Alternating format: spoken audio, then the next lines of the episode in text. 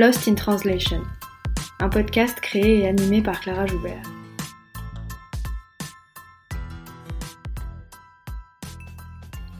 Lost in Translation, c'est un podcast sur la traduction et l'interprétation pour que celles et ceux qui parlent toujours avec les mots des autres puissent s'exprimer avec les leurs. Lost in Translation, c'est un film de Sofia Coppola, sorti en 2003, dans lequel deux personnages, interprétés par Bill Murray et Scarlett Johansson, sont perdus à Tokyo au milieu d'une culture qu'ils ne comprennent pas. C'est un film sur le désarroi, sur le malaise. Le déphasage des personnages est à la fois spatio-temporel, culturel et linguistique.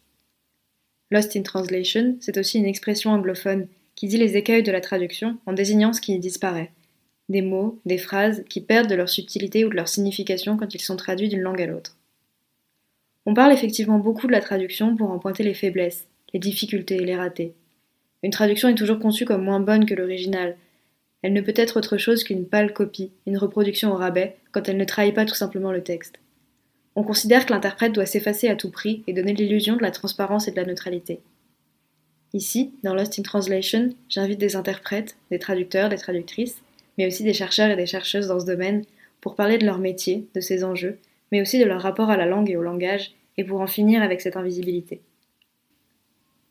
J'ai le plaisir de recevoir aujourd'hui Eve, interprète en langue des signes française. Bonjour Eve. Salut Clara. Merci beaucoup d'avoir accepté mon invitation. Bah, avec plaisir. Est-ce que tu peux commencer par, euh, par te présenter et nous expliquer euh, comment tu es devenue interprète et comment c'est venu pour toi? Alors, je m'appelle Eve Caristan. Je suis interprète depuis maintenant 5 ans et souvent la question qu'on me pose c'est pourquoi je suis interprète en langue des signes? Et on me pose pas vraiment la question de pourquoi je suis interprète en langue des signes. On me demande souvent si j'ai une personne sourde dans ma famille, donc non, c'est pas mon cas. Euh, certaines interprètes en langue des signes ont des parents sourds et elles, elles sont donc CODA, donc enfants de parents sourds. Euh, moi, c'est pas du tout mon cas. Donc pour la partie langue des signes, ça a vraiment été un hasard de la vie. C'est-à-dire que euh, j'ai fait des sciences humaines, des sciences sociales, et, euh, et du coup, je trouvais pas trop ma voix, et un peu par défaut, je me suis dit, tiens, pourquoi pas apprendre la langue des signes, et de toute façon, ça me sera utile d'a- d'apprendre cette langue. Donc j'ai fait des cours de langue des signes en intensif. Je suis sortie avec un diplôme de niveau B2, et au départ, je voulais être euh, enseignante de littérature ou de philosophie pour euh, des élèves sourds en collège-lycée. Et en fait, en arrivant dans ma licence, il y avait une personne sourde dans ma promo et j'ai vu des interprètes en langue des signes. Je leur ai demandé euh, en quoi consistait leur métier, qu'est-ce qu'elles faisaient au quotidien et ça m'a ça m'a de suite arrêté. Donc j'ai changé de voie et j'ai fait bah, ma licence et mon master pour devenir donc un interprète en langue des signes. Et donc euh, la langue des signes c'était un peu le bonus parce que c'est euh, bah, une langue de travail qui est quand même relativement euh, intéressante. Mais le côté interprète, vraiment interprète, moi j'ai adoré ce métier pour plusieurs choses. Déjà le fait qu'il n'y a pas de routine quotidienne, on fait, enfin on intervient dans tellement d'endroits que t'as pas ce côté routinier d'un travail et comme je m'ennuie assez vite, ça me correspondait bien. Et aussi, bah, depuis que je suis toute petite, j'aime bien jouer avec les mots, des mots fléchés, des choses comme ça. Et donc du coup c'était un métier que je trouvais très ludique en fait dans ce côté. Euh, trouver euh, un peu la bonne solution d'interprétation, le, la bonne phrase et avoir du coup ces moments de plaisir à, à interpréter. Donc je dissocie les deux choses, la langue des signes et l'interprétation. Est-ce que justement tu peux nous parler un peu de comment ça marche la langue des signes? Comment est-ce qu'on construit une phrase? Comment est-ce qu'on parle en langue des signes? Alors, la langue des signes, euh, souvent les personnes ont tendance à penser que ce ne sont que les mains, puisque c'est ce qui est le plus visuel quand on voit une interprète en langue des signes, mais en réalité, la langue des signes, ça implique le corps, euh, donc de la tête à, au niveau des hanches. Il y a un espace de signation, en fait, donc c'est une langue qui fonctionne en 3D, où euh, tout l'espace entre euh, voilà, ma tête et mes hanches et tout ce qui est un espace devant moi fait partie de l'espace de signation. Et donc c'est aussi une langue qui fonctionne donc avec les mains, en effet, tu as les paramètres comme la configuration de la main, le mouvement, mais tu as aussi des expressions du visage. Et les expressions du visage, ça va plutôt donner ce qui est intonation, ou par exemple quand on a quelqu'un qui va faire une phrase un peu sarcastique, le sarcasme, on va plutôt le passer avec euh, une expression du visage, ou par exemple bah, le signe, tu as un signe qui veut dire ça va, selon l'expression que prend mon visage, je vais poser la question ou y répondre, ou y répondre euh, de façon ironique par exemple. Donc la langue des signes, tu as, ce fonctionnement. Et au niveau des phrases, bah, c'est comme n'importe quelle langue. Donc c'est euh, une langue qui a une syntaxe, une grammaire propre, qui fonctionne un peu comme quand on décrirait une image. Donc tu as d'abord euh, quand et où, puis les personnages, et à la fin, l'action. Donc, tu as vraiment tout ce qui est verbe plutôt à la fin de, en fin de phrase. D'accord. Et est-ce qu'il y a un signe pour un mot, ou est-ce que ça fonctionne différemment de ce côté-là? Alors c'est comme les autres langues, euh, bah, parfois sur euh, il y, a, y, a, un signe, un mot, mais tu as plutôt, euh, tu peux avoir, bah, par exemple ça va, il y a qu'un signe qui veut dire comment ça va ou est-ce que ça va bien et répondre oui ça va. Là où en français on aurait bah, au moins deux mots, ça et va. après, tu as aussi bah, justement tout ce côté expression, euh, corps, donc euh, ça t'as pas forcément du un signe, un mot, et en plus c'est une langue particulière. En fait, la langue des signes, c'est une langue qui fonctionne un peu euh, comme une synecdote. Donc c'est souvent un élément saillant du concept dont tu vas parler qui va se transformer en, en signe. Et comme c'est une langue qui est plutôt, on va dire, conceptuelle plutôt que lexicale, t'as vraiment pas une attente. Souvent, les gens ils me disent comment on dit ce mot-là en langue des signes. En fait, ça dépend déjà du contexte. Euh, c'est pas forcément un, mot isolé et il y a certains mots en français où il n'y a pas l'équivalence, l'équivalent lexical en langue des signes. Néanmoins, ça ne veut pas dire que la langue des signes est moindre comparée au français ou que tu ne peux pas tout dire en langue des signes ou tout à minima conceptualiser. Néanmoins, tu, en langue des signes, par exemple, si tu me demandes, euh, je pourrais parler avec une personne sourde de déterminisme. Après, si tu me demandes quel est le signe pour dire déterminisme, je l'aurais pas euh, forcément.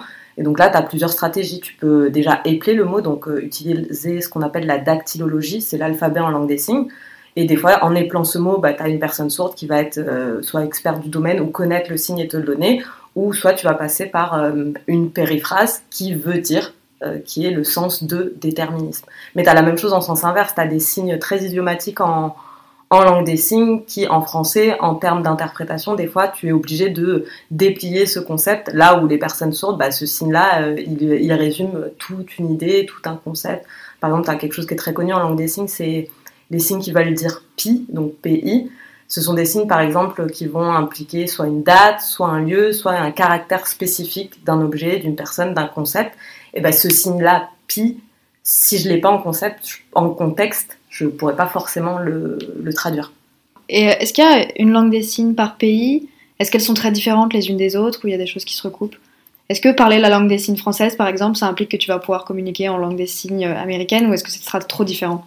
Alors, euh, bah, la langue des signes, ça fonctionne comme n'importe quelle langue. Donc, c'est une langue rattachée à une communauté linguistique qui s'établit dans un certain lieu. Donc, comme les Français, les Anglais, euh, les Japonais ne parlent pas forcément euh, la même langue. Il en va de même de, des personnes sourdes euh, de différentes nationalités.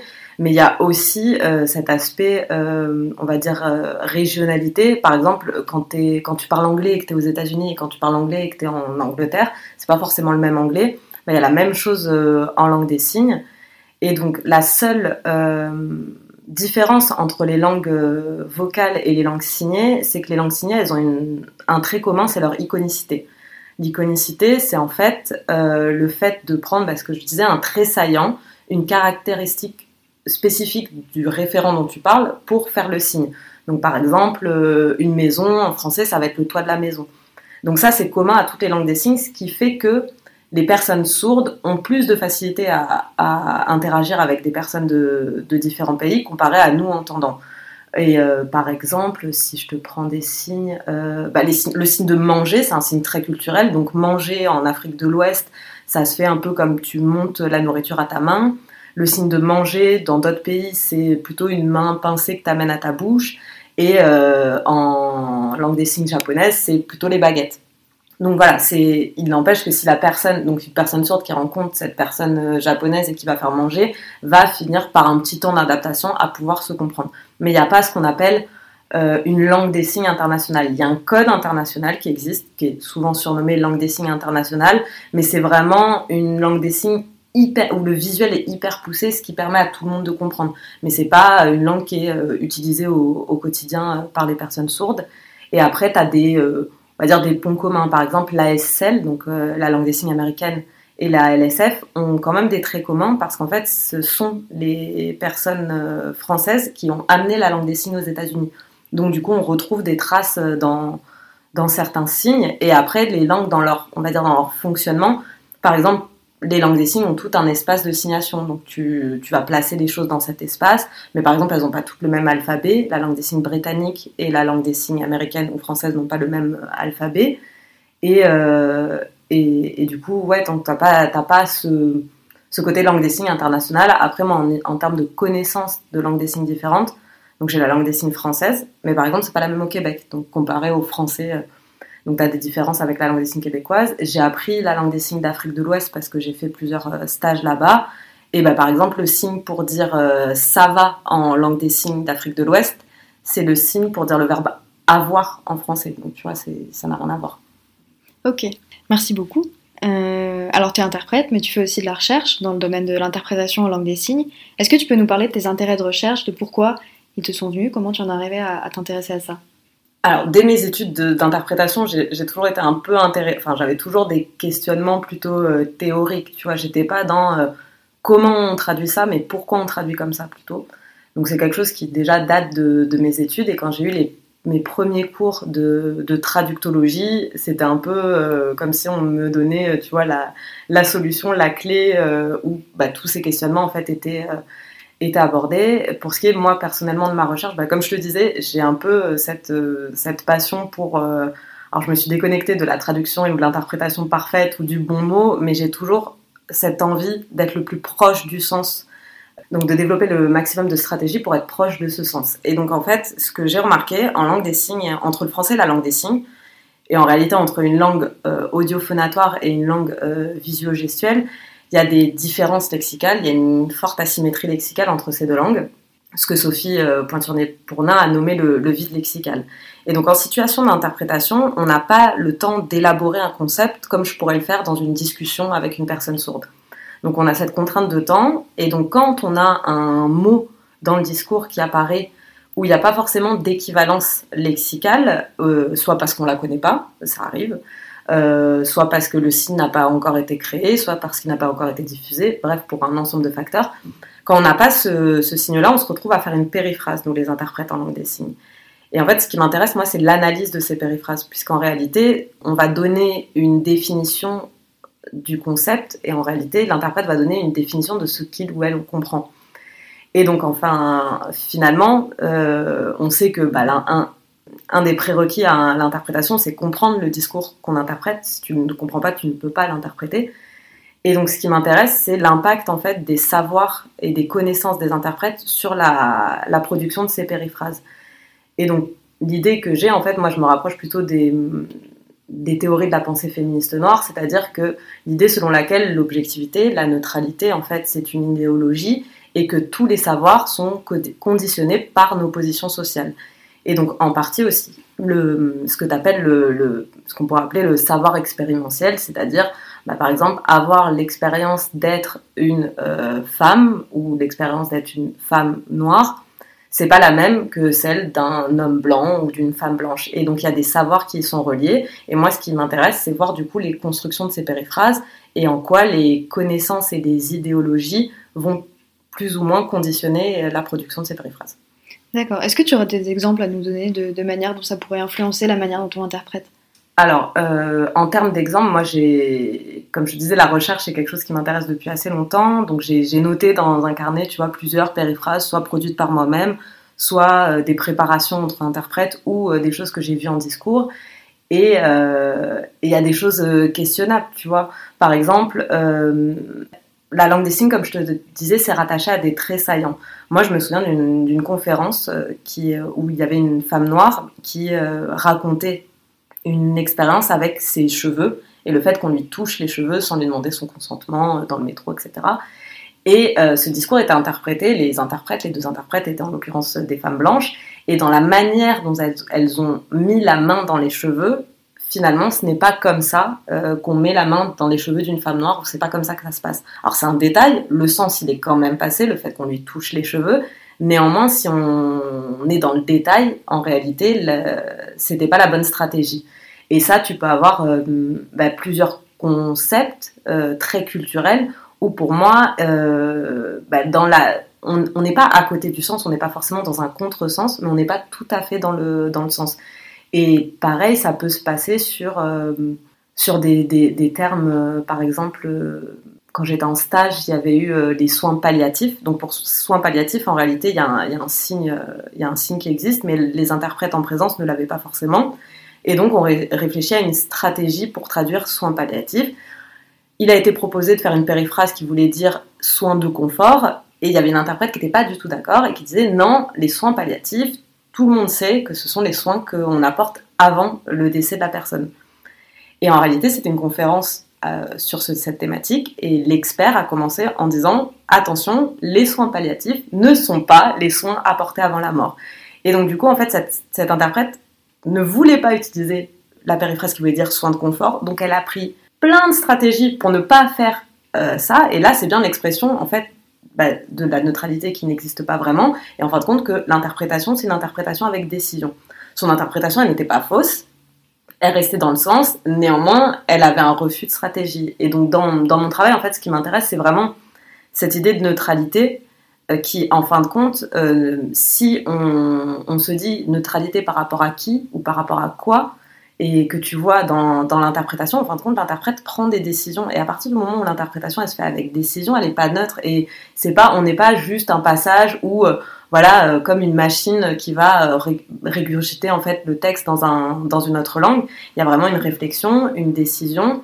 Et finalement, ça, ça peut impacter plein de pans de notre métier. C'est-à-dire que, à la fois, ça peut être quand tu traduis une personne dans un sens ou dans un autre, euh, qu'est-ce que tu penses de cette personne en fait et, euh, donc du coup, bah, par exemple, il y a des cas, dans, il y a des études sur euh, le fait que les interprètes en, étant des femmes ne vont pas forcément avoir le même rapport sur leur situation de travail. Il en va de même pour les interprètes noirs où il y a un peu ce devoir d'invisibilité de l'interprète et finalement quand on est une femme noire c'est très difficile d'être invisible et en plus, il y a tout ce qui rejaillit sur le, discours, c'est-à-dire par exemple la méfiance qu'on peut avoir vis-à-vis d'un interprète, euh, selon qui il est. Euh, par exemple, il m'est déjà arrivé, moi, euh, sur une autre situation, mais qui était assez marrante, d'arriver avec un stagiaire, mais qu'on se dise que c'était forcément moi la stagiaire. Donc ça, ça peut sembler pour certains ou certaines anodin, mais en fin de compte, déjà, ça implique quelque chose dans la situation de communication. Donc tu as toute cette partie, on va dire social et euh, qui n'est pas forcément dans l'interprétation même. Et puis tu as la partie où tu peux te porter dans ce cas-là sur les périphrases et en fin de compte voir qu'elle résulte d'une connaissance et de choix. Euh, bah, quand il y a eu l'émergence, euh, il y a un signe qui était intéressant, quand il y a eu l'émergence du terme racisé, et qu'on on a dû de plus en plus traduire ce terme-là, il y avait au départ une périphrase qui était personne non blanche. Sauf que quand on connaît l'historique de ce terme, il a été créé spécifiquement pour ne pas parler des personnes racisées par rapport aux personnes blanches en les nommant personnes non blanches. Sauf qu'il n'y avait rien, il n'y avait pas de signe. Donc la périphrase qui semblait la plus cohérente à, utiliser, c'était ça. Puis il y a eu un signe après qui a été créé, qui a été diffusé. Mais en fin de compte, c'est intéressant de se dire la première périphrase qui a été créée, c'est finalement l'inverse de ce que ce terme cherchait à faire. Et donc moi, c'est plus sur ces aspects-là que, que mon travail se penche c'est vrai que les interprètes, vous avez quand même une position euh, un peu paradoxale parce qu'on sait que vous êtes toujours là. Euh, quand, euh, vous êtes à la télé, on vous voit toujours dans un petit carré, dans l'écran. dans les assemblées internationales, on sait que vous êtes toujours là, à l'ONU, etc. Et en même temps, on a l'impression qu'il faut surtout pas vous voir. Il ne faut pas que vous mettiez de votre personne dans votre interprétation. Il faut que vous soyez juste une voix ou alors un corps traduisant et interprétant. Et, une entité comme ça complètement neutre. Alors, est-ce que justement ce ce désir, enfin, ce besoin d'invisibilité, ça a une influence sur la, façon dont vous pratiquez votre travail mm, Totalement. Euh, en réalité, déjà, ce qui est assez. Euh, en fait, on est des interprètes on, est réellement présent dans l'espace, contrairement aux interprètes en langue vocale qui vont être plutôt en cabine. Mhm. Sauf quand il y a des grands rendez-vous, et, mais elles sont sorties de l'image, souvent les interprètes, c'est ça qui est assez drôle. Mais nous, voilà, c'est très difficile de nous sortir de l'image puisqu'on a besoin de nous voir. Donc déjà, rien que ça, nous rendre invisibles, c'est pas possible. On existe, on, on est présente. Et en plus, cette idée d'invisibilité, en fait, c'est un peu un détournement de cette idée de neutralité. C'est-à-dire que les, interprètes en, langue des signes, c'est un métier qui est assez récent déjà. Il faut, savoir que c'est. Alors, il y avait déjà des gens qui interprétaient en langue des signes, mais la, la formation des interprètes en langue des signes et la reconnaissance de ce métier, elle arrive très tardivement, fin des années 90. après le réveil sourd, qui a été un grand mouvement de, de contestation des personnes sourdes qui demandaient à ce que leur langue soit reconnue. Donc c'est un métier qui arrive tardivement et euh, qui a été aussi euh, pratiqué par des gens proches euh, de la communauté sourde. Donc il y a vraiment eu une importance de la déontologie, justement parce que c'est une petite communauté, les gens se connaissent, donc évidemment le secret professionnel, la fidélité et la neutralité. Sauf que ce concept, il a complètement dévié et que la neutralité, en fait, maintenant, elle est demandée à sur un ensemble de choses. C'est-à-dire qu'on doit être neutre, euh, et moi j'aime pas du tout ce terme, vis-à-vis du discours qu'on traduit. Donc euh, en réalité, en effet, on ne doit pas ajouter notre avis dans le discours. Et ça, ce n'est pas fait par les interprètes. Tu ne te mets pas à traduire et à, faire un commentaire ou bah, une note de traduction ou des choses comme ça. Ça, ça, n'existe pas en, langue des signes. Mais en fait, ouais, en fait, la neutralité et la rigueur, c'est deux choses complètement différentes quand on traduit. Exactement. Donc en fait, moi, je prends le sens et je traduis le sens, euh, peu importe ce qui est dit. D'ailleurs, des fois, je traduis des choses euh, auxquelles je n'adhère pas forcément, mais je les traduis et je traduis exactement ce qui est dit, même si je suis pas d'accord ou même si je constate une erreur. Tu vois. En réalité, si quelqu'un dans son discours disait 1 plus 1 égale 3, je traduirais 1 plus 1 égale 3, je, ne corrige pas.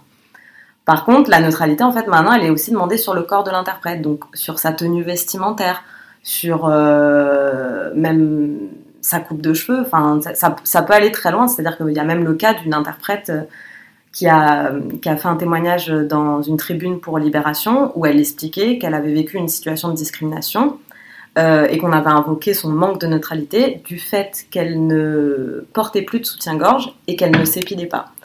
Sauf qu'en l'occurrence, qu'elle soit une femme et qu'elle ait des seins et des poils, c'est a priori c'est de la biologie. Il n'y a pas d'idéologie. L'idéologie, en fait, elle vient de la société, de la norme.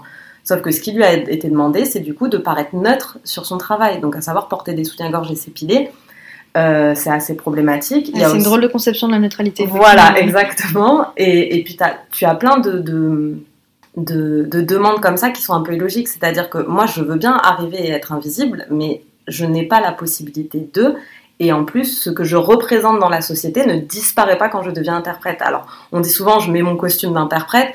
Oui, mais bon, les gens voient très bien que je suis une femme et que je ne suis pas blanche. Et ça, ça a une conséquence sur mon métier, y compris sur mes compétences à traduire. Moi, j'ai eu l'expérience dans une grande réunion euh, d'une grande entreprise où euh, une personne de la direction, du coup, expliquait que la situation était très complexe et que c'était comme mettre un, chameau dans un chat d'aiguille. Et on sort avec les collègues discuter euh, de justement cette expression et, Et la personne de la direction vient me rencontrer et me dit Mais c'est normal, mademoiselle, que vous n'ayez pas compris, ça vient de la Bible. Donc en fait, ce qu'il a supposé, vu ma couleur de peau, c'est que j'étais sûrement euh, d'origine euh, maghrébine et donc de fait musulmane, donc déjà un ensemble de clichés. Mais en plus, euh, je n'avais eu aucune difficulté à traduire cette idée de discours, puisque le sens était très clair en fait. Donc non, j'ai pas traduit euh, mettre un chameau dans un chat d'aiguille, j'ai juste expliqué que c'était une, situation très complexe et que c'était très difficile d'arriver euh, à la solution escomptée. Mais, euh, mais voilà, tu as, un ensemble de choses qui se passent et sur ça, tu as, vraiment eu des... Alors pas en France, et je pense que c'est parlant, mais il y a des études aux États-Unis ou en Angleterre qui parlent justement de l'interprète comme être social et donc le fait d'être une femme ou le fait euh, d'être euh, une, une, personne racisée ou X autres facteurs, euh, s'ils sont perceptibles, vont avoir une implication sur ne serait-ce que l'environnement de travail. Et donc un environnement de travail qui va être biaisé, forcément ça a une conséquence aussi sur notre interprétation. Et l'un des points aussi importants, pour moi, c'est par exemple la méfiance vis-à-vis de nos compétences à traduire et de se dire est-ce que finalement cette personne elle, traduit bien? Ou j'ai eu des cas euh, sur une prestation, il y a eu une plainte du client parce que donc on était trois à se relayer et donc euh, l'organisation c'est celui qui vient d'interpréter se repose, celui qui va arriver est en binôme un peu passif mais surveille l'interprétation et une autre personne traduit. Et donc je viens de finir de traduire, je m'assois sur mon côté de la chaise et je prends mon portable, je me détends, euh, je, lis un peu, le relais passe, là je me mets euh, en écoute active euh, pour prendre mon relais par la suite. Et en fait, la personne de la direction a appelé une de mes collègues en lui disant que j'étais vraiment pas une bonne interprète et une bonne collègue, puisqu'à chaque fois qu'elle traduisait, moi j'étais en train de faire autre chose dans mon portable et tout ça. Alors qu'en réalité, je venais de traduire, donc mon cerveau était dans un état où j'ai besoin de relâcher, et à ce moment-là, non, je n'écoute plus le discours puisque je suis complètement en passivité, puisque je, viens de traduire et je ne vais pas traduire dans l'immédiat, il me reste au moins un petit quart d'heure de repos. Donc c'est toutes ces choses-là, en fait, où on peut avoir euh, bah, plus ou moins des, problématiques. Et comme je disais, voilà, euh, l'interprétation, c'est d'autant plus en langue des signes, c'est un métier qui est principalement exercé par des femmes, et c'est un ensemble de conséquences qui, moi, va même plus loin que l'interprétation. C'est-à-dire qu'on a les personnes sourdes, donc le spectre du handicap, même si les personnes sourdes, elles ne se considèrent pas comme handicapées puisque c'est une différence linguistique. En réalité, la barrière linguistique, elle est des deux côtés. Donc tu as tout ce spectre du handicap, le fait qu'on soit des femmes, et donc il a attendu des femmes qu'elles prennent soin d'eux. Donc c'est pour ça souvent qu'on voit l'interprète en langue des signes comme quelqu'un assimilé à un corps de métier plutôt social, alors que l'interprète qui interprète à l'ONU, on ne va pas penser ça d'elle. Donc tu as déjà cette idée que je dois prendre soin d'eux, et donc, comme c'est mon rôle dans la société de prendre soin d'eux, bah, ça ne mérite pas valorisation, pas reconnaissance, puis aussi pas rémunération. Et donc, souvent, les demandes d'interprétation, ce sont des demandes de bénévolat, en fait, la plupart du temps, ou quand on annonce un tarif, on nous dit souvent que c'est très cher, alors qu'en termes tarifaires, euh, quand je travaille dans des grandes institutions où les interprètes sont tous payés le même prix, je touche trois fois plus que ce que je touche euh, dans mon quotidien, en fait. Mon salaire triple. Alors, on a parlé des périphrases, puisque c'est justement ton, sujet de recherche.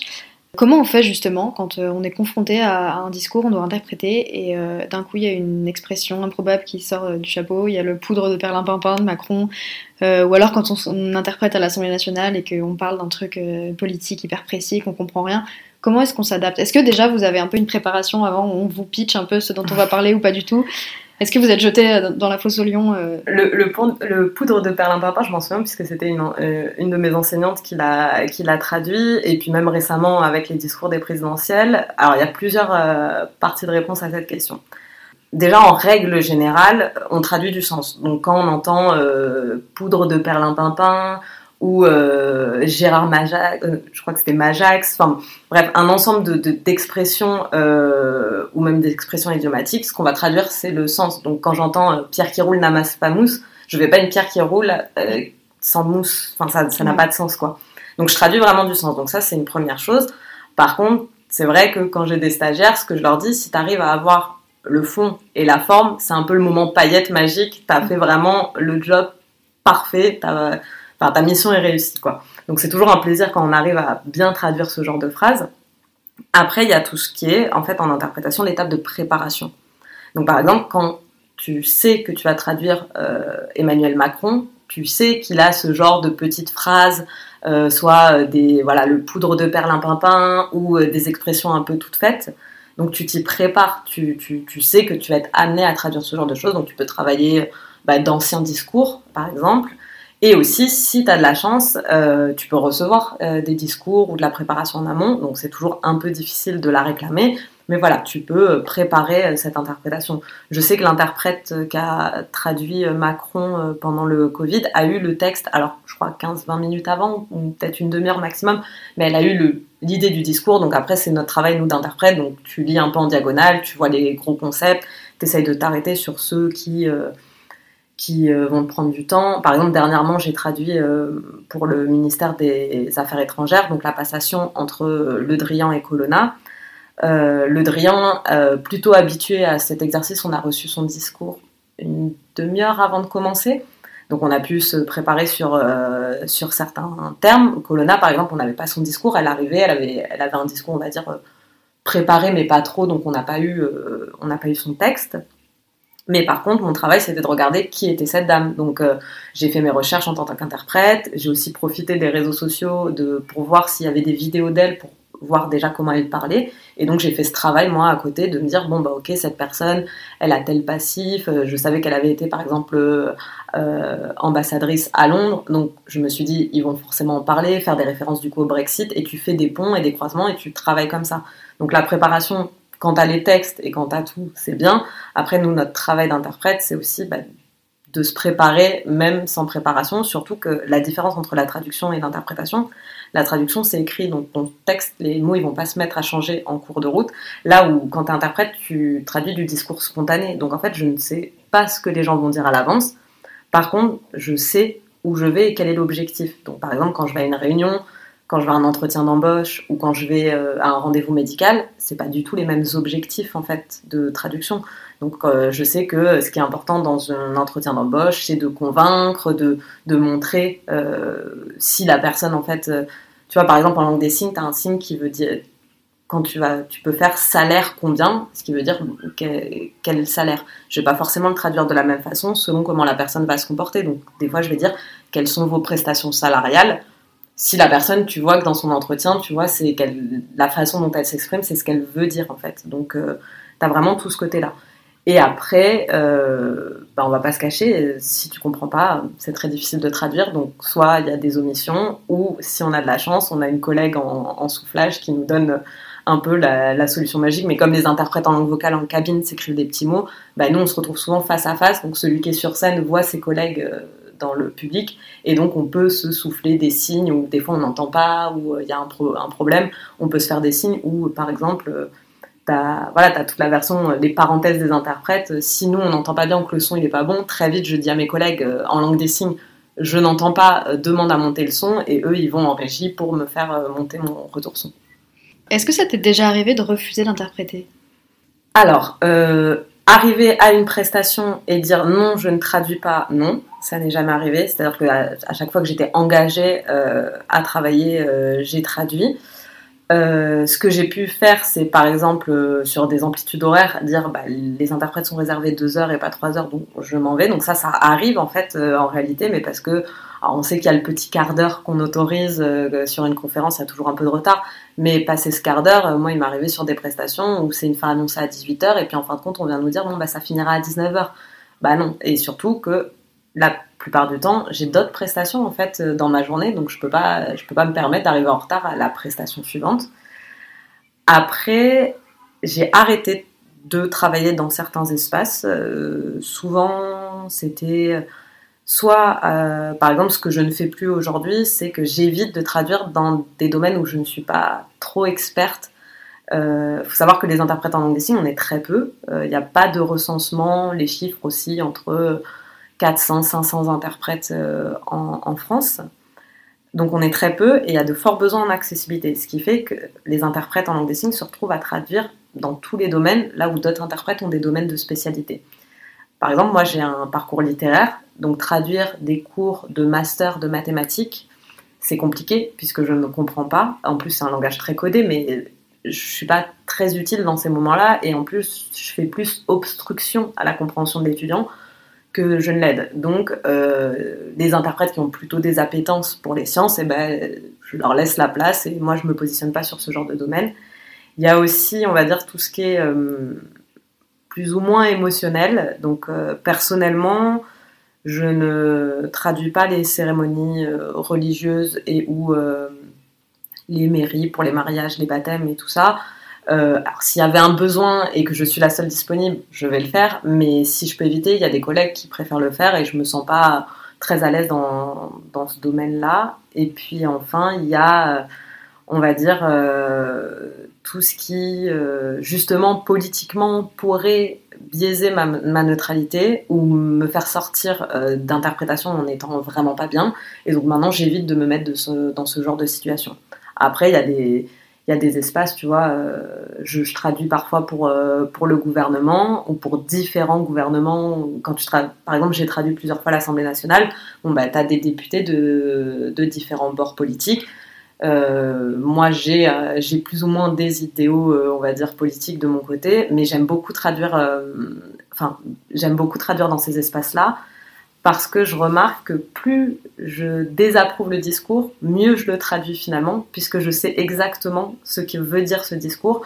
Là où, euh, on va dire, les discours que, auxquels je, souscris, euh, des fois j'ai très très envie de les traduire, mais du coup je me mets dans une situation, euh, on va dire, qui, rend l'interprétation finalement moins bonne. Tu vois, donc je traduis très bien les discours où je suis pas d'accord finalement. Là où ça pourrait, euh, tu vois, titiller une neutralité, bah, finalement non.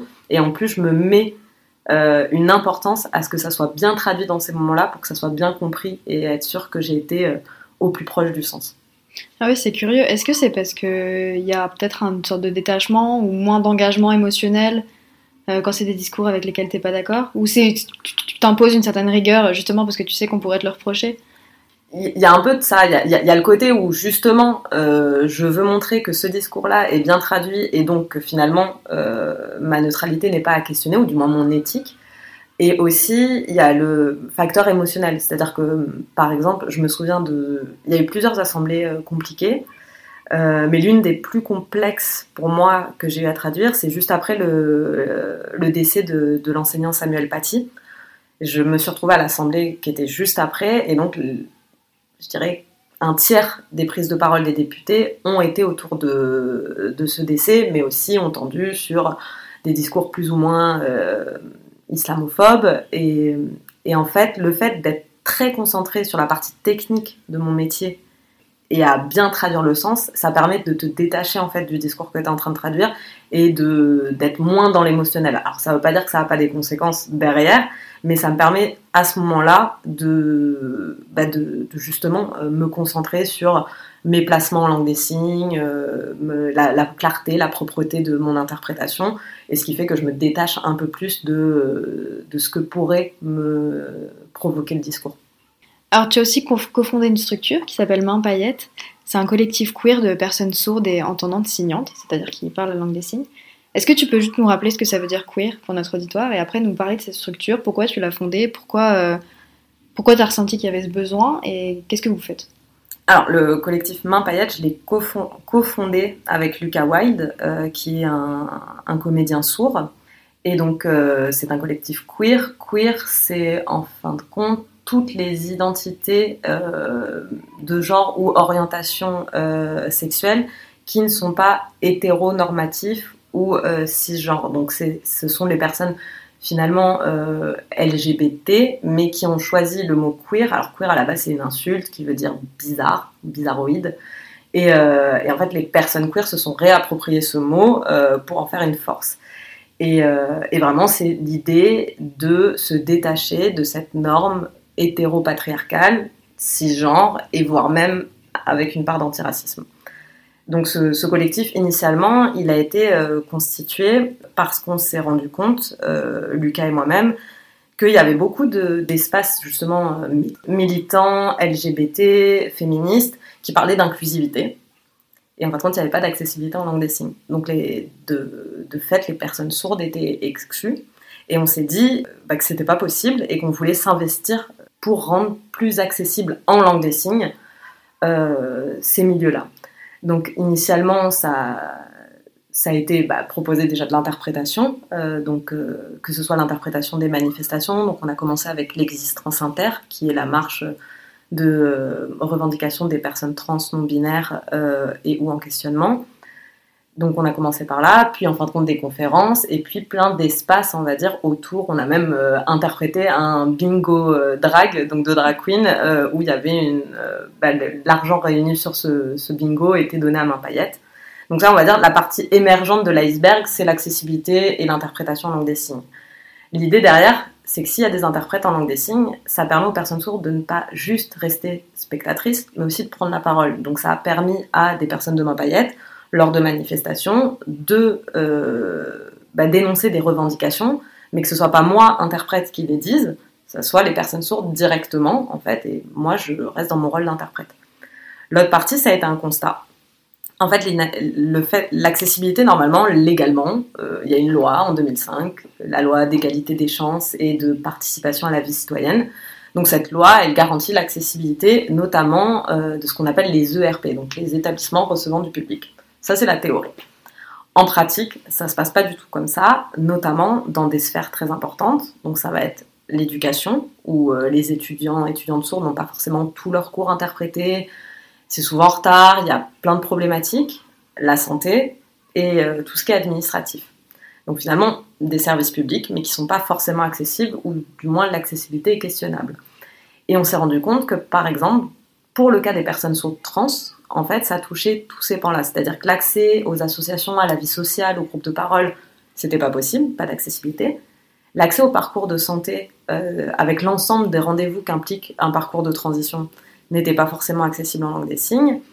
Et pareil pour euh, tout ce qui était administratif, donc par exemple un changement d'état civil, où tu as un ensemble de documents assez conséquents à remplir, et où les personnes sourdes, leur langue, euh, les personnes sourdes signantes, leur langue première c'est la langue des signes, c'est pas le français, donc c'est pas non plus le français écrit. Donc on avait tous ces espaces, et donc là, alors on pallie au défaut du système, faute de mieux, mais on a décidé de rendre en fait euh, les parcours de transition et l'accessibilité, donc l'interprétation, gratuite pour les personnes sourdes. Donc il faut savoir, par exemple, quand on va à un rendez-vous à l'hôpital, normalement l'hôpital soit a un partenariat avec un, service d'interprétation ou fait une facture basique à l'interprète, mais normalement les personnes sourdes ont le droit de prendre rendez-vous, de venir avec une interprète ou d'avoir une interprète du service et que cette interprète soit rémunérée. Le problème c'est que ça se passe pas forcément comme ça. Donc soit il n'y a pas de contact des interprètes de service, soit les hôpitaux ne nous payent pas. Moi j'ai déjà un hôpital qui m'avait appelé et puis qui finalement ne m'a jamais payé. Euh, et au bout d'un moment, on abandonne dans ce genre de cas. Et en fin de compte, tous ces, tous ces petits moments d'obstacle, ça ralentit les parcours de transition des personnes, l'épanouissement aussi de ces personnes, et en fin de compte, le, droit à l'égalité des chances, euh, de choisir, de, faire ce qu'ils veulent. Donc en fait, on a créé Main Paillette dans ce but-là. On a commencé à accompagner une personne trans. Aujourd'hui, on, doit être autour d'une dizaine. Euh, et aussi, ce qui était important pour nous en réalité, c'est que ces personnes-là nous ont fait écho de discrimination de la part des interprètes sur le fait qu'elles étaient euh, des personnes trans. Donc, encore une fois, cette soi-disant neutralité. Et donc, c'était par exemple des mégenrages. Donc, euh, la personne utilise l'interprétation pour téléphoner, prendre un rendez-vous médical et dit Moi, je suis monsieur un tel. Et l'interprète refuse de dire monsieur, dit elle. Et, et parce qu'elle considère que bah, non, euh, ce n'est pas. Euh, enfin, la personne me dit monsieur et ce n'est pas un monsieur. En fin de compte, ça c'est pas très très neutre déjà et euh, ça, ça, génère un ensemble de problèmes derrière puisque bah, la personne va se faire mégenrer à son rendez-vous à l'hôpital ou à son rendez-vous administratif avec les risques que ça peut représenter. Donc on a choisi aussi de travailler avec des interprètes conscientisés ou concernés pour qu'il y ait une relation de confiance qui s'établisse avec les personnes sourdes, pour leur dire, dans cette situation d'interprétation, vous ne serez pas discriminé par l'interprète qui est censé interpréter pour vous. Donc il y a eu ce pan-là, et le dernier pan, euh, le fait qu'il n'y ait pas d'accessibilité de l'information, en fait, il n'y a pas de pouvoir des personnes. Et ça, il y a plusieurs moments dans l'histoire de la communauté sourde euh, qui nous l'ont appris, enfin, qui ont, la communauté sourde a un peu payé euh, le prix de l'inaccessibilité, notamment lors de l'épidémie de VIH-Sida. Il y a eu très peu d'accessibilité, ça a mis du temps à arriver, et donc la communauté sourde a été fortement touchée, c'est-à-dire que par exemple le virus il était un peu représenté, il avait un peu cette forme de soleil, donc beaucoup de personnes sourdes ont cru que le sida, il y avait un lien entre euh, les rayons du soleil et le sida. Alors c'est pas parce que les personnes sourdes sont bêtes, ça n'a rien à voir, c'est parce qu'en fait, il n'y avait pas d'information. Et donc, euh, au niveau de la contraception, de la protection, euh, de, toutes ces choses-là, les personnes sourdes n'étaient pas informées. Et en fait, ça, ça se passe encore aujourd'hui, c'est-à-dire que bah, on n'a pas appris de nos leçons. Et donc, quand il y a eu la crise du Covid, ça a été un peu pareil. Donc, il y a eu un peu plus d'interprétation. C'est un peu pour ça que les gens maintenant nous enfin, connaissent le métier parce qu'on était sur toutes les télés et même au niveau mondial et de façon assez récurrente. Donc les gens qui avaient tendance à ne pas regarder les discours présidentiels se sont mis à les regarder et donc à voir l'interprète. Mais il y a quand même eu des gros retards. Donc par exemple, ça a été euh, les études très vite quand tout a basculé à distance. Euh, il y a eu des cours qui se faisaient qu'en audio, euh, pas forcément avec des caméras, et donc pas d'interprétation en langue des signes. Donc les étudiants sourds ont raté parfois une, deux, trois semaines de cours où ont dû se contenter des notes, mais donc ils n'avaient pas accès aux explications directes, alors qu'il suffisait de mettre une webcam et il y avait une interprète surtout quand c'était déjà réservé. Doctolib, tous les rendez-vous médicaux à distance, pareil, pas d'interprétation en langue des signes. Et donc ça, on peut le répercuter sur euh, X moments, y compris les communications officielles. Il y a certaines mairies qui ont pris des personnes qui disaient connaître la langue des signes et qui les ont fait interpréter des discours entiers. Mais on a eu par exemple euh, dans une euh, ville une personne qui a traduit tout un discours avec les consignes des gestes barrières et la date de fin du confinement et la date de fin qui a été annoncée par cette personne, c'était le 1er mai, alors que c'était le 11 mai. Donc si déjà il y a un problème sur la date, je te laisse euh, deviner le, reste du discours. Et donc l'idée de Main Paillette, c'était vraiment ça, c'était de créer un collectif pour euh, et par des personnes sourdes, où moi en réalité mon rôle de cofondatrice, c'était plutôt l'expertise du métier d'interprète, de, nos revendications à nous interprètes, mais toutes les décisions de Demain Paillette sont faites par les personnes sourdes du collectif et pas du tout par moi. Et puis on retombe un peu sur ce qu'on disait aussi au début, sur la neutralité de l'interprète et sur le fait que quand tu as vécu une, situation de discrimination, par exemple, dont la personne est en train de parler, que tu es en train d'interpréter, si tu connais ce dont elle parle, c'est plus facile d'interpréter et tu seras peut-être plus juste. Alors, c'est pas systématiquement euh, le cas, mais tu seras peut-être plus juste dans ce que, ce que tu bah, que tu interprètes. Je pense que c'est un débat qui transcende l'interprétation en langue des signes, puisque finalement, euh, tu peux avoir ce débat dans euh, la traduction ou l'interprétation, finalement, qui traduit ou qui a le droit de traduire. Alors, j'aime pas dire le droit de traduire, mais finalement, euh, s'il y a des domaines de spécialité, s'il y a des expertises de certains, si certains interprètes ou traducteurs, traductrices, j'en sais rien, je suis spécialisée dans l'œnologie, dans X choses, en fait, on peut reconnaître aussi que d'autres personnes sont expertes, et notamment, bah, comme tu dis, si tu es une personne euh, faisant partie de la communauté LGBT et que tu connais euh, du coup bah, ce que ça implique, ce genre de vie, forcément, quelqu'un qui parlera de sa situation, tu vas faire des ponts beaucoup plus facilement et tu vas peut-être même trouver les bons mots ou connaître. Euh, moi, je sais que j'ai. Euh, bah, entre interprètes, on s'aide des fois, donc on sait que telle personne est plus ou moins experte de tel domaine. Moi, j'ai beaucoup de personnes qui me contactent parce qu'ils vont traduire des conférences féministes ou euh, dans des milieux LGBT ou antiracistes et qui vont me demander certains signes. Et en effet, j'ai par exemple, le signe de non-binaire, euh, j'ai plusieurs collègues qui ne le connaissaient pas, et puis maintenant il y a eu une émission, ça s'est un peu diffusé. Mais euh, initialement, voilà, il ou le concept même de euh, une personne non-binaire, ou des théories du genre, des choses comme ça, il y a des gens qui sont pas forcément en fait experts de ce domaine, là où moi, bah, c'est un, c'est un domaine qui avant interprétation était déjà un milieu dans lequel, un environnement dans lequel je naviguais, et qui après interprétation est un milieu dans lequel je navigue et même dans lequel je travaille. Après, ce qui est plus compliqué, et c'est pour ça que j'aimerais que ça soit considéré comme un domaine de spécialité, c'est qu'à partir du moment où j'ai travaillé et côtoyé ce milieu-là, j'ai été estampillée interprète militante. Et je trouve ça aussi marrant sur la neutralité, c'est-à-dire que si l'interprète qui, par exemple, traduit euh, Marine Le Pen, on ne va pas forcément se dire qu'elle est encartée au FN, c'est l'interprète qui est affecté à ce rôle-là. Euh, quand je traduis l'Assemblée nationale, on se demande pas si je euh, j'ai ma carte d'adhérente à la République en marche ou pas. Je traduis l'Assemblée nationale.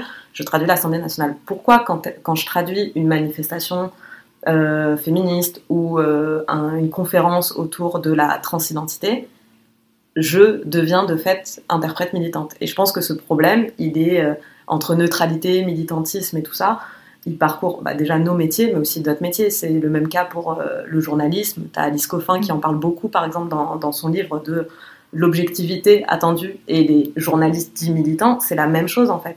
Et donc, c'est pas parce que je traduis, par exemple, ce que je dis souvent au milieu militant, c'est que peu importe leur discours, je vais le traduire, je ne vais ni le commenter, ni euh, donner mon avis, ni enlever des pans du discours, mais que ça se trouve, je ne plus sois pas ce discours-là. Et ça, ça se passe aussi bien dans ces milieux dits militants que quand je vais traduire euh, une AG d'actionnaire, en fait. Euh, par exemple, pour ma part, j'ai traduit une AG d'actionnaire d'une grande entreprise.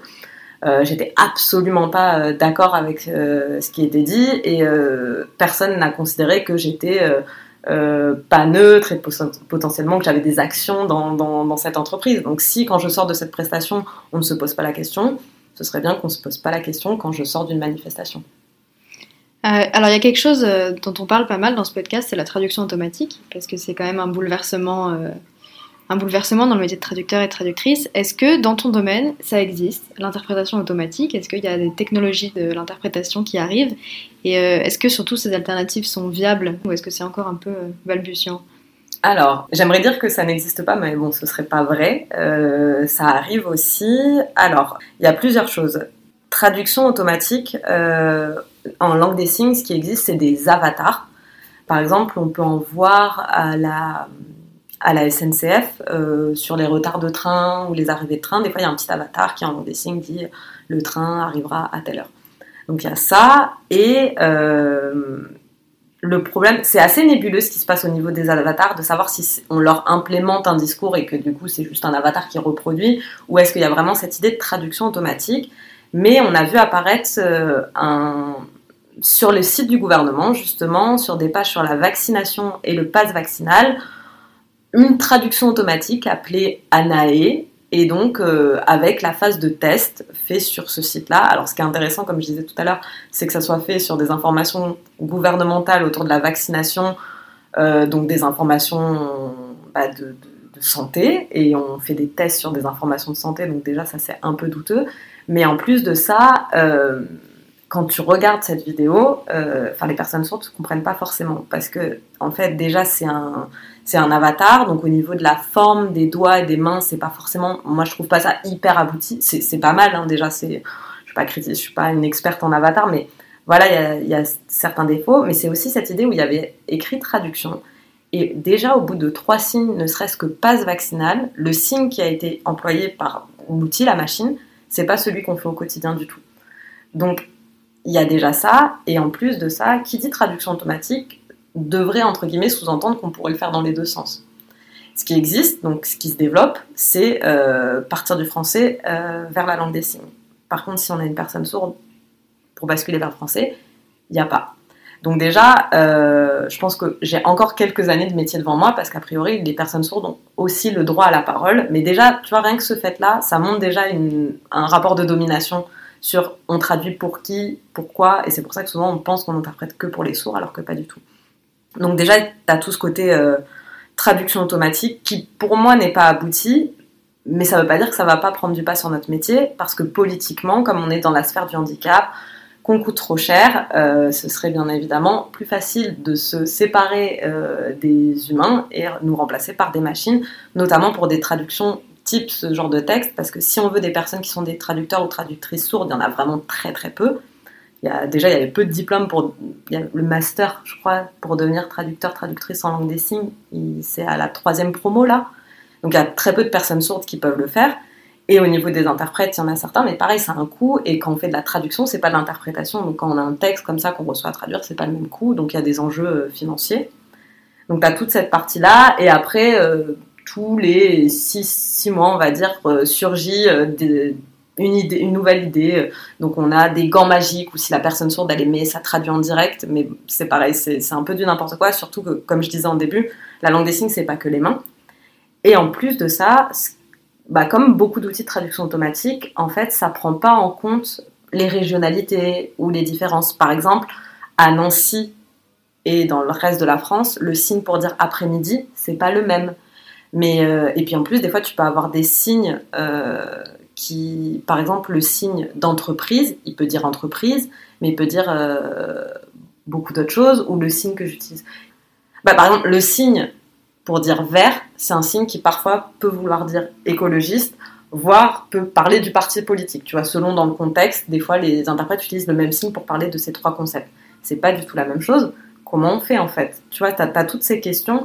Et en plus de ça, la différence entre les outils de traduction automatique des langues vocales, c'est qu'on part sur de l'écrit. Euh, donc c'est au niveau du codage, c'est pas du tout la même chose. La langue des signes, c'est une langue qui est en trois dimensions, où comme je disais, l'espace a une importance, la, configuration de la main, le, mouvement, etc., euh, etc., et les expressions du visage. Et pour l'instant, les avatars, ils sont pas non plus au top du top de, de l'expression du visage. Mais donc, tu as tous euh, ces paramètres qui, en fin de compte, le mettre dans une machine qui doit, du coup, traduire automatiquement, c'est très compliqué parce que, par exemple, j'avais discuté avec un, chercheur. Alors, je connais pas exactement comment ils font ça en informatique, mais par exemple, ce qu'ils essayaient de repérer, c'était des structures communes pour pouvoir les implémenter. Et donc, tu avais, euh, par exemple, tout ce côté temporalité ou en langue des signes, la temporalité, elle va s'exprimer par euh, la position de ton buste. Donc, euh, on va dire, euh, si tu es statique, c'est plutôt moins le présent, vers l'arrière le passé, vers l'avant le futur. Et tu as aussi les emplacements des signes, tu vois, qui vont se déplacer comme sur une frise chronologique. Donc, qui peut aller de l'arrière de ton épaule à l'avant de ton épaule ou devant toi, un peu comme une frise historique, quoi. Donc, en fait, une fois que les informaticiens savent ça, ils peuvent expliquer à la machine que ça fonctionne comme ça et que la machine elle traduise mais encore une fois, ça c'est la théorie. Après, dans la pratique, est-ce que le résultat est concluant Je sais pas. Et puis en plus, t'enlèves aussi toute la. Ce qui est intéressant dans l'interprétation, c'est que justement, il n'y a pas, qu'une bonne interprétation. Et donc, ça fiche quelque chose qui, pour moi, en fait, ne doit pas être figé encore plus quand tu es dans l'interprétation euh, où, euh, en réalité, tu vas aussi adapter euh, ton, interprétation à, un ensemble de, de, paramètres, notamment les personnes pour qui tu traduis. Et en réalité, en réalité, moi, parfois, je traduis pour des personnes sourdes qui ont des niveaux de langue des signes plus ou moins aléatoires. Donc, je m'adapte. Ou parfois, j'ai même des personnes, en ce moment, j'ai des personnes sourdes bah, il y a des personnes sourdes ukrainiennes, il y a des personnes avec d'autres nationalités. Alors, je peux pas signer en international ou dans leur langue des signes, mais donc je peux m'adapter ou faire appel à une personne sourde médiatrice. Mais voilà, j'adapte en fait ma langue des signes euh, à plein de choses et en interprétation. L'avantage qu'on a comparé aux interprètes en langue vocale, et quoique euh, il y a quand même du feedback, c'est qu'on a un retour en fait de la personne sourde. Donc par exemple, un hochement de tête ou des sourcils qui se froncent, moi je sais que un hochement de tête, c'est compris, des sourcils qui se froncent, c'était pas très clair. Après, mon travail, c'est que si ça vient de la personne, euh, l'orateur qui n'est pas très clair, c'est pas à moi de réadapter. Mais par contre, tu vois, je peux voir que, ok, en termes de, mais faut que je réajuste mon interprétation euh, pour la rendre plus qualitative et pour que aussi l'objectif, c'est que mon interprétation elle fonctionne. Tu vois, l'objectif, c'est pas non plus d'être en, échec perpétuel.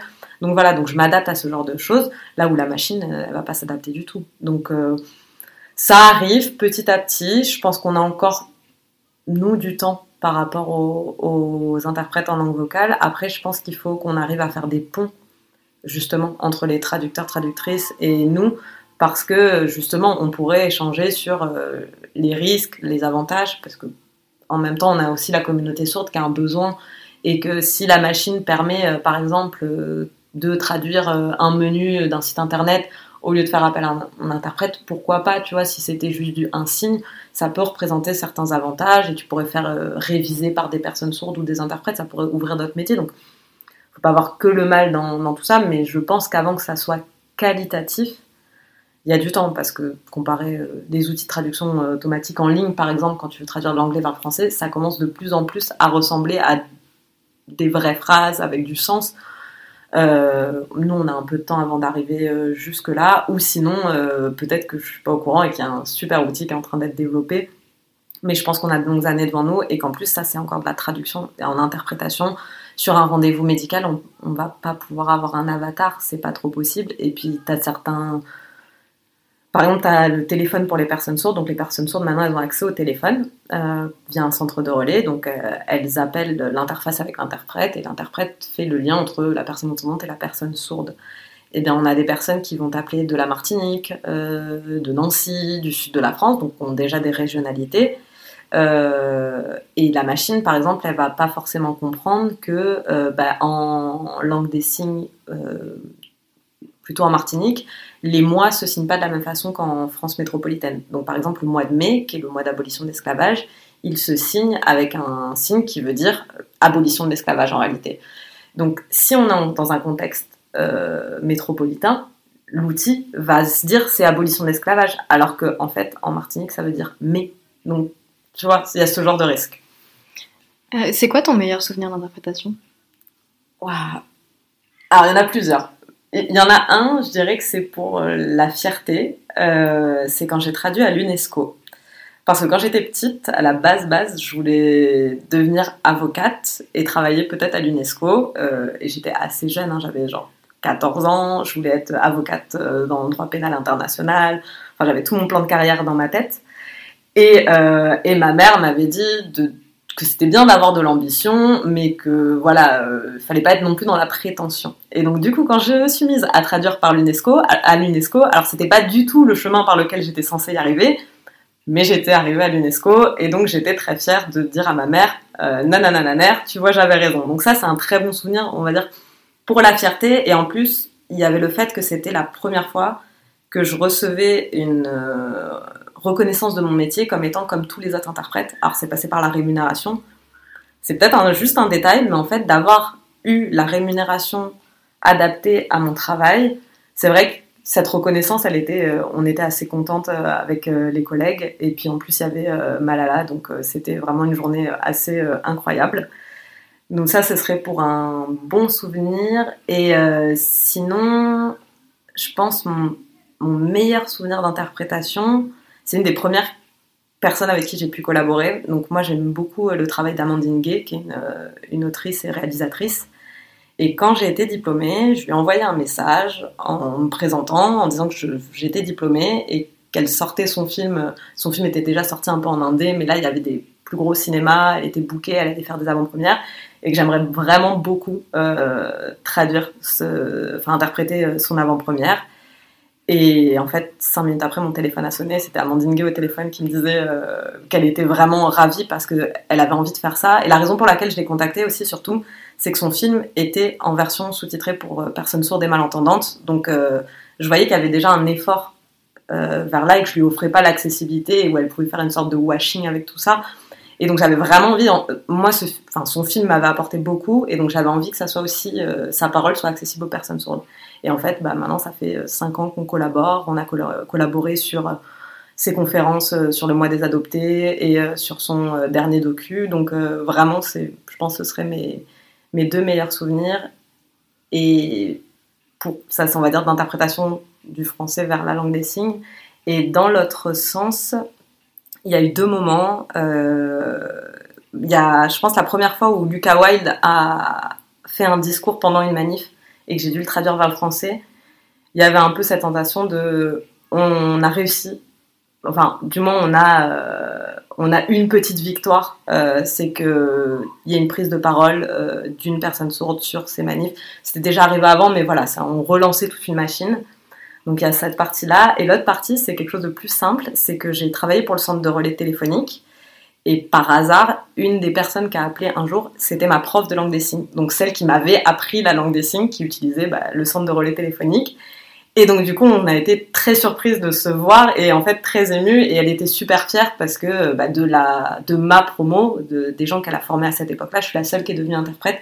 Donc il y avait un peu ce côté fierté de euh, c'est moi qui t'ai euh, mis euh, cette petite graine et, et je vois le résultat et je suis contente. Donc ça, c'est mes beaux moments d'interprétation. Merci beaucoup. J'ai une Dernière question un peu rituelle pour mes invités, c'est la carte blanche. Est-ce que tu as quelque chose à recommander euh, qui te, plaît en ce moment? Un livre, une chanson, une recette de cuisine euh, Quelque chose qui t'accompagne? Je dirais, euh, si je fais une recommandation, si les personnes veulent apprendre à connaître un peu la communauté sourde, il y a une série pour les ados, mais qui peut parler aussi aux adultes, qui s'appelle Scam, dans laquelle jouent justement euh, Lucas Wilde et Winona Guyon. Et donc c'est une série qui traite de la surdité et qui est assez bien faite et très accessible. Et je dirais pour le coup de cœur actuel, le dernier livre d'Amandine Gay qui est sorti, donc Une poupée en chocolat, qui est vraiment incroyable. Merci beaucoup. Avec plaisir.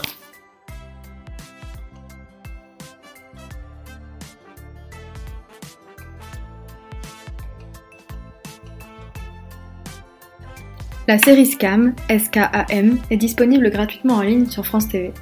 La saison 5 est particulièrement dédiée à la question de la surdité. Vous pouvez contacter Main Paillette à travers leur compte Instagram ou leur compte Twitter, tous les deux nommés Main Paillette, au pluriel tout attaché. Amandine Gay a sorti son premier film, Ouvrir la voie, en 2016. Elle y réunit 24 femmes pour parler de leur identité de femme noire en France. Le documentaire a notamment reçu l'Outdoor de la création artistique et le prix du public aux rencontres internationales du documentaire de Montréal. Son deuxième film, Une histoire à soi, sorti en 2021, est consacré aux adoptions transnationales et transraciales. Elle y donne la parole à cinq personnes originaires du Rwanda, du Brésil, du Sri Lanka, de la Corée et d'Australie, adoptées par des familles françaises. Enfin, son livre, Une poupée en chocolat, paru en septembre 2021 aux éditions La Découverte, parle de son expérience personnelle d'enfant adopté.